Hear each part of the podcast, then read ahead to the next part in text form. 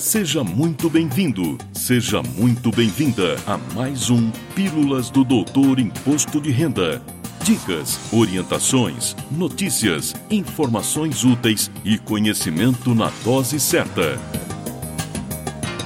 Com vocês, o professor Walter Kopp. Olá, vamos falar de imposto de renda. E o assunto de hoje pode parecer de início que nada tem a ver com imposto de renda. E de fato não tem a ver só com imposto de renda, mas com qualquer tributo federal administrado pela Secretaria Especial da Receita Federal do Brasil. Por isso, e pela conveniência do momento, quando alguns prazos estão próximos do final, decidi abordar o tema. Vamos, inicialmente, em rápidas palavras, entender como funciona a sistemática de cobrança da Receita Federal. Basicamente, nossa obrigação de pagar algum tributo federal surge com a ocorrência do que, no juridiquês, chamamos de fato gerador. Aqui nasce a obrigação tributária principal, ou seja, obrigação de recolher aos cofres públicos, de pagar o tributo. Também, na maioria dos casos, surge a chamada obrigação acessória, ou seja, obrigação de informar ao fisco através do envio de demonstrativos ou declarações. Como exemplo, podemos citar a DCTF e a própria declaração de ajuste anual do imposto de renda da pessoa física, entre outras.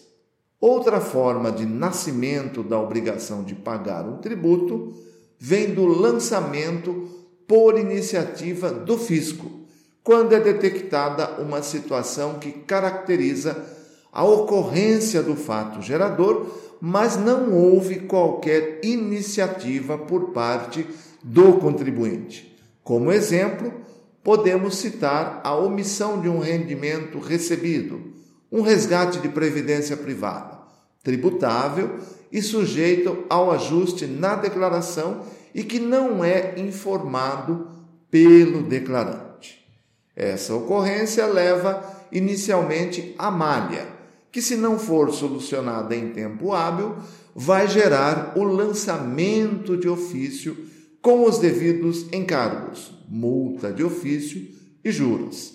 Acaba de nascer a obrigação tributária agora pela iniciativa do fisco e pela omissão do contribuinte. Todos esses débitos das pessoas físicas e das empresas vão para os sistemas de cobrança da Receita Federal, que controlam o que é pago e o que deixou de ser recolhido.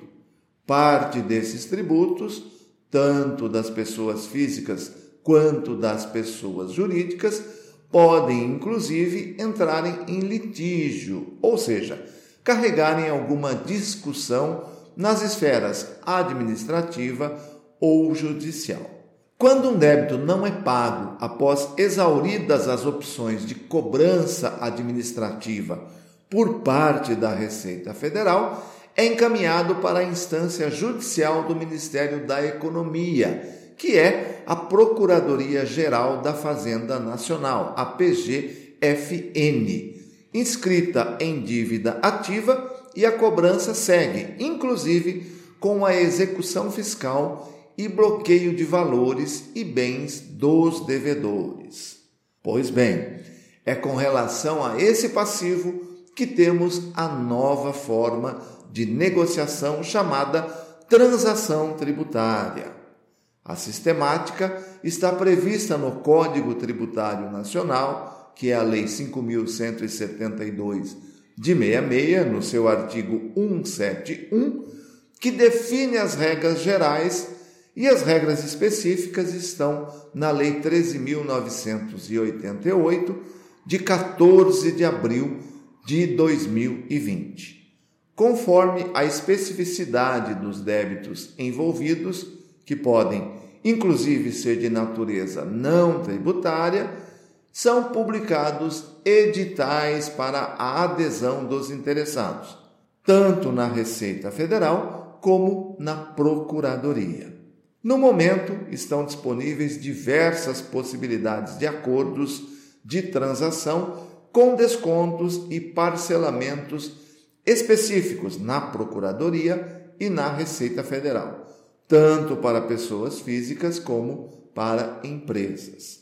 Na Receita Federal, está aberto o prazo para adesão com base no edital de transação por adesão número 1, de 24 de junho deste ano, 2021, cujo prazo vai até o próximo dia 30 de novembro. Se você tem débito, fique, portanto, atento a este prazo. Este edital, destinado às pessoas físicas e empresas, engloba os chamados débitos de pequeno valor, ou seja, aqueles que, na data da adesão, incluindo principal e multas de ofício, não superem 60 salários mínimos. Estes débitos, incluindo o parcelamento da entrada, poderão ser pagos em até 60 vezes e o desconto pode chegar a 50% do valor total devido. Já na Procuradoria estão disponíveis diversas opções de parcelamentos, cada uma com sua regra específica. Na Receita Federal, a adesão se dá através do Centro Virtual de Atendimento ao Contribuinte, o ECAC, na opção Pagamentos e Parcelamentos, transacionar contencioso de pequeno valor. Com relação à Procuradoria-Geral da Fazenda Nacional, ou seja, para débitos que estejam inscritos em dívida ativa da União, existem várias opções de negociação disponíveis no sistema chamado Regularize, onde pode ser feita a negociação e a obtenção dos documentos de arrecadação para recolhimento da parcela inicial e também de todas as demais parcelas negociadas. Para todos que aderirem, o deferimento se dará de forma automática a partir do pagamento da parcela inicial, e as demais parcelas vencerão no último dia útil dos meses subsequentes, conforme o prazo acordado.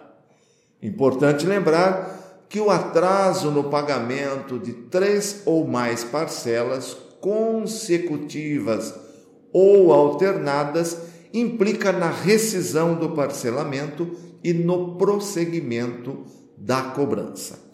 Informações adicionais estão disponíveis nas respectivas páginas da Receita Federal ou da Procuradoria Geral da Fazenda Nacional. Ficamos por aqui. Por hoje é só. Na próxima terça-feira, mais um assunto relevante selecionado especialmente para você. Até lá! Valeu! Na próxima semana tem mais Pílulas do Doutor Imposto de Renda. Obrigado por ter ficado conosco. Espalhe a novidade aos amigos. Mande suas sugestões de pauta, seus elogios e suas críticas para pílulas.doutorir.com. Até lá!